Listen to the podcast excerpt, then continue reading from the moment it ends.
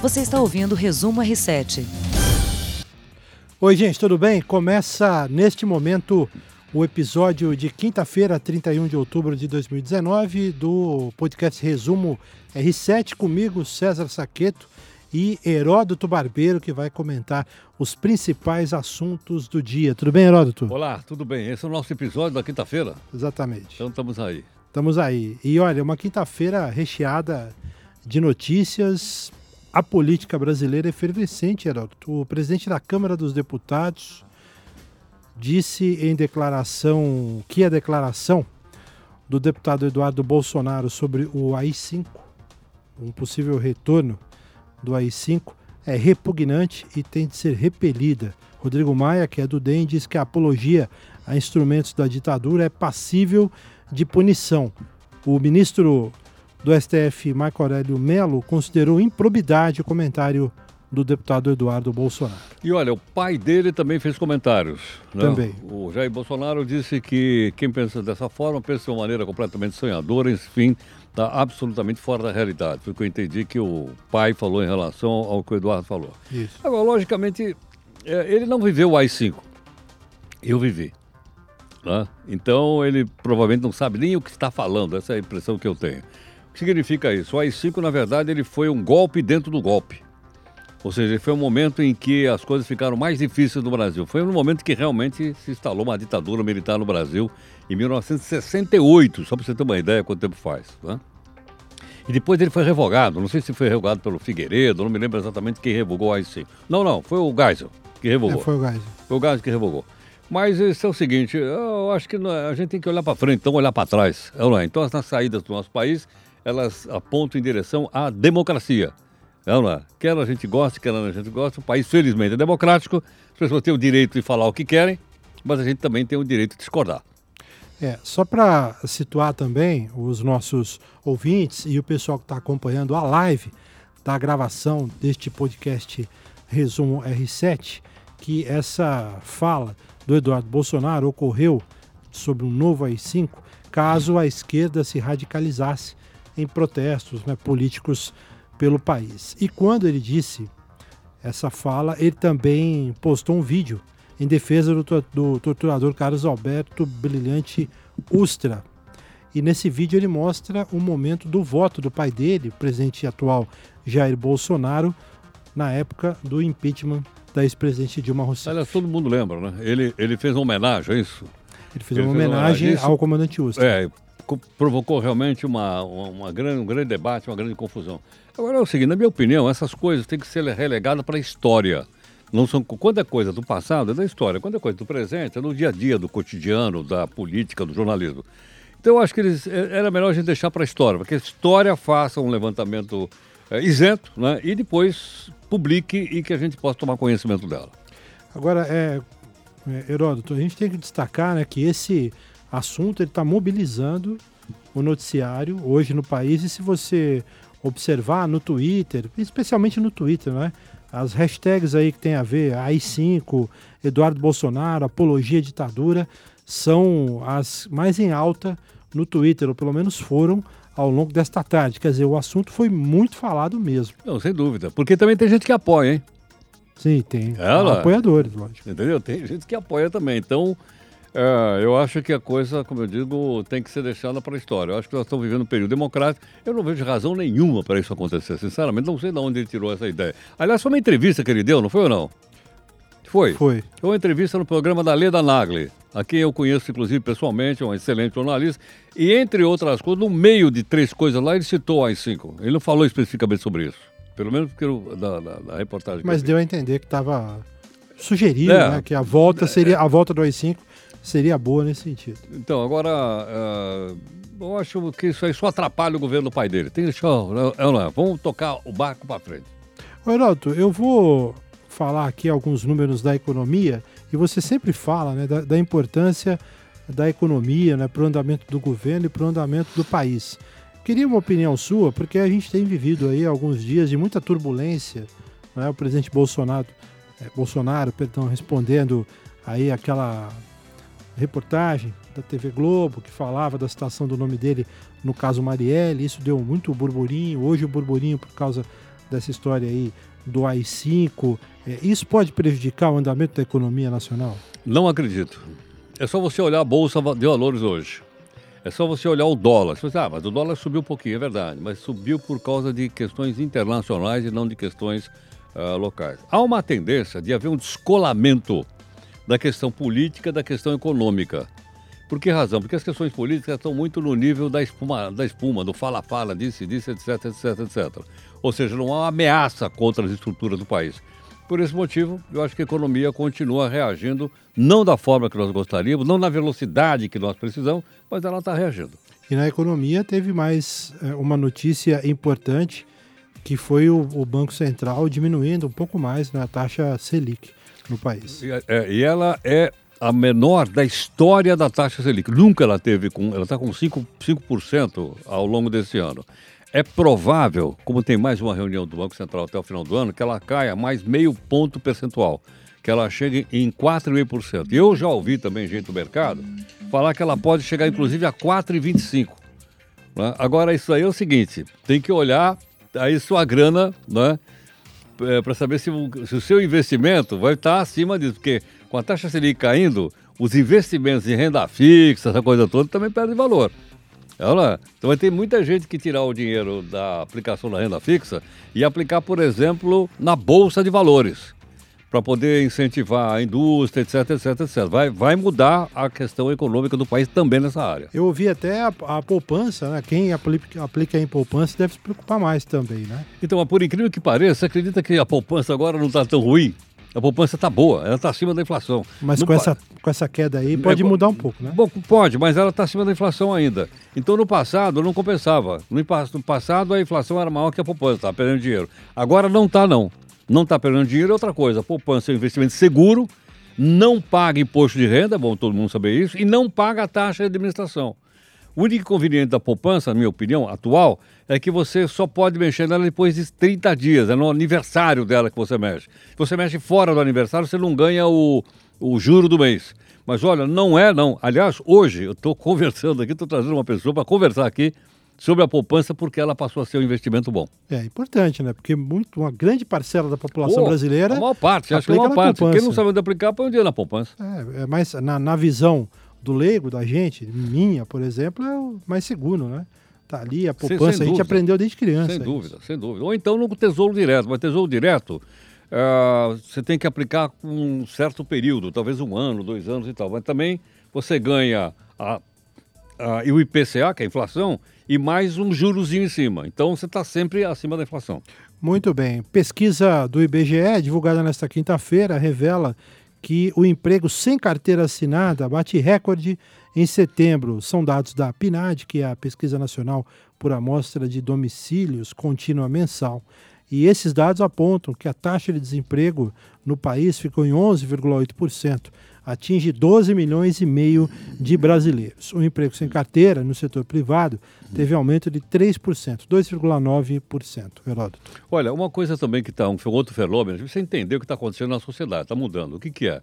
Muita gente tem optado por abrir uma MEI, que é um microempreendedor individual. É uma firmazinha pequena e passa a trabalhar por conta própria. Isso é um fenômeno que está acontecendo não só no Brasil, está acontecendo no mundo inteiro, porque a economia global, o capitalismo mundial está mudando.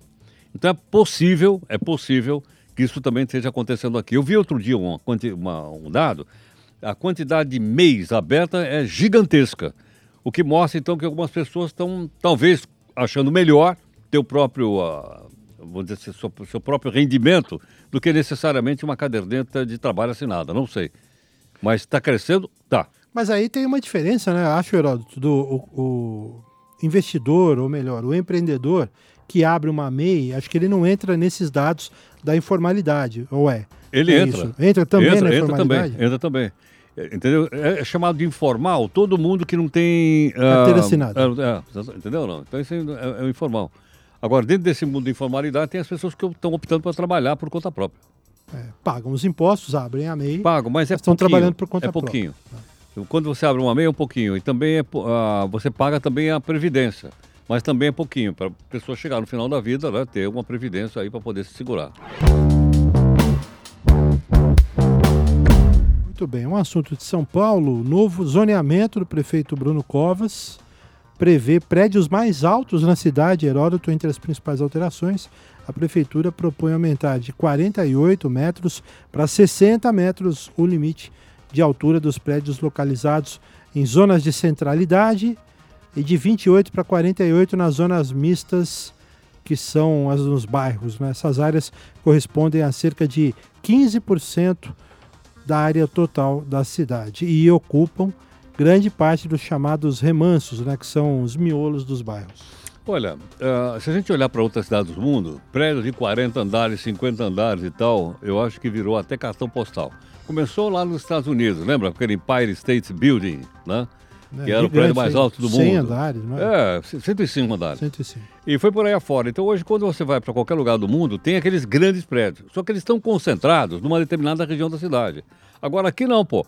Você vê aqui mesmo no nosso bairro aqui, que era um bairro mais fabril, hoje ele tem grandes prédios por aqui. Então São Paulo está espalhado por todo lado. E eu não sei se você sabe, mas houve uma vez uma tentativa de se construir um prédio na região do Centro Velho de São Paulo que ia ter 150 andares. Deu um bafafá, eu me lembro de ter feito inclusive um debate sobre isso. Por quê? Porque o prédio ia ser tão grande, e tão alto, tão grande, que a sombra dele ia, ia, ia, ia, ser projetado em cima da cidade em 3 quilômetros. Então todo mundo disse, pô, mas peraí, se botar esse prédio aí, essa sombra de 3 quilômetros, aqui não vão pegar sol. É. Olha lá. É. Então você tem uma ideia, teve uma, uma, uma, discussão violenta e a prefeitura acabou não dando, não dando autorização. Parece que era um milionário da Índia que queria. O nome até tinha um nome indiano prédio, eu não vou me arriscar aqui, Maharishi, coisa assim uh, naquela região. Mas quase, quase, quase puseram prédio lá. É, e tem uma questão também, só para finalizar, que tem a ver com o espaço aéreo aqui da cidade, né? É preciso mas, também avaliar. Não, sim, mas sabe que hoje tipo situação, então, né? então como é que faz Nova York?